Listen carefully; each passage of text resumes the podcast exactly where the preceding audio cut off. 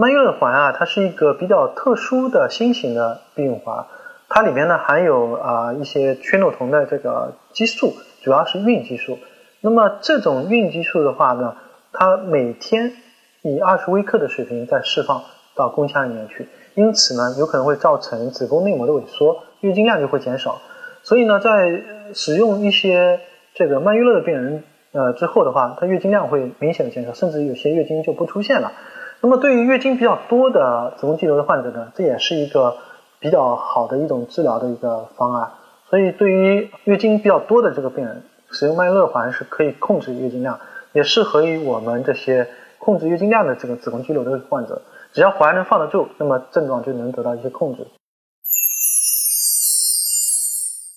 听众朋友们，大家好，我是龚晓明医生。我的新书《给身体的情书》出版了，这是我第一本的书。新书呢，在当当、京东、亚马逊等网上书店以及全国的新华书店均有销售，献给广大的女性朋友们。